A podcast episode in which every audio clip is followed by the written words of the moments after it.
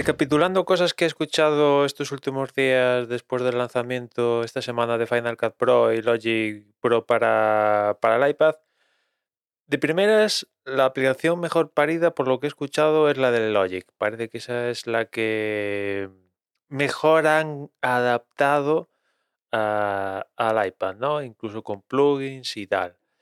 Después, en cuanto a Final Cut, pues ya era de esperar que tuviera limitaciones, pero hay algunas de estas limitaciones que de partida, mm, por ejemplo, la historia esta de que las exportaciones no las haga en segundo plano y tengas que tener la aplicación en primer plano para completar la, exportación, dices, eh, ostras, esto es, es una limitación quizás en 2023, teniendo en cuenta que el iPad tiene un M1 o tiene un M2, porque el Final Cut únicamente funciona con, con iPads con M1 o M2, a diferencia de lo que pasa con Logic que se expande un poquito más, dices, hostia, eh, ¿dónde está la limitación? ¿En la batería? Quizás es la batería, no lo sé, pero, espero que, esto sea una de las primeras cosas que, que, quiten, ¿no? Que se puedan exportar los proyectos en, en segundo plano, ¿no? O sea, es algo,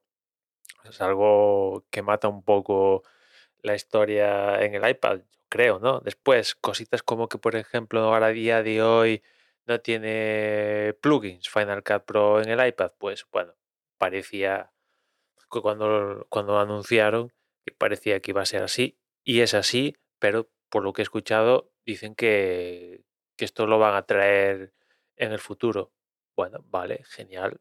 Mm, hay mucha gente que funciona con, con plugins muy chulos para, para Final Cut y sobre todo imagino que plugins y otras cosas hace que pasar de un proyecto de iPad a, Mac, eso eh, está permitido. El flujo de trabajo sí que funciona en esa disyuntiva. Tú empiezas un proyecto en Final Cut en el iPad y lo puedes trasladar a Final Cut en el Mac. Pero si empiezas un proyecto en Final Cut Mac, no lo puedes trasladar al iPad. No funciona. Hay incompatibilidades.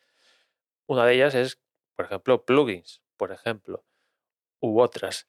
Y a ver, mm, lo ideal, en un escenario ideal sería que, la cosa funcionara, que la cosa funcionara, vamos, sin, sin problemas, ya sería la, la, pera que fuera así.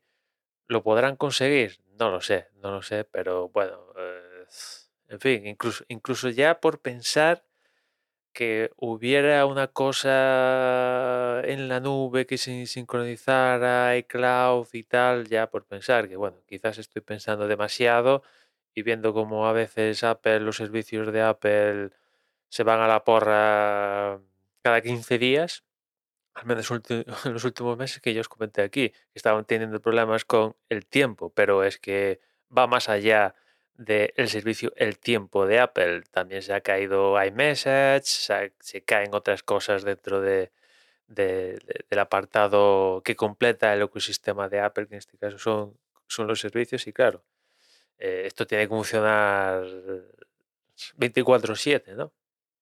En fin, espero que, que, vayan solucionando estas cosillas y a ver qué, qué recepción acaba teniendo las aplicaciones. Ya digo, Logic parece que tiene una mejor recepción porque está mejor parida, parece, por lo que he escuchado.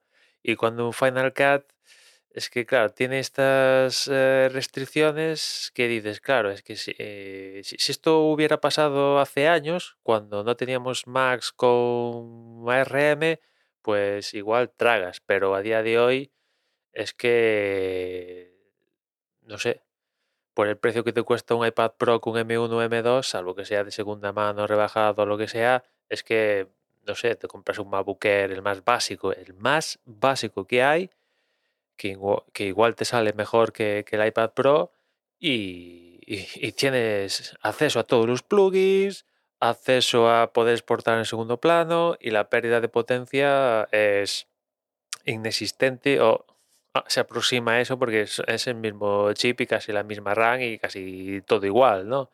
Es cierto que comparando MacBook Air con iPad Pro, pues igual el iPad Pro, lo que es pantalla, si te importa la pantalla, pues eh, seguramente ese iPad Pro tenga unas cualidades de pantalla mejor que en este caso específico del MacBook Air, pero en fin, el resto de cualidades, eh, yo creo que es mejor el, el, MacBook Air. Hay algunas diferencias, ¿no? El iPad puedes pintar, no sé qué es, que es una de las cosas extra que tiene la versión de, de iPad que no tiene el Mac. Si eso es verdad, puedes coger el Apple Pencil y pintar y eso está muy chulo.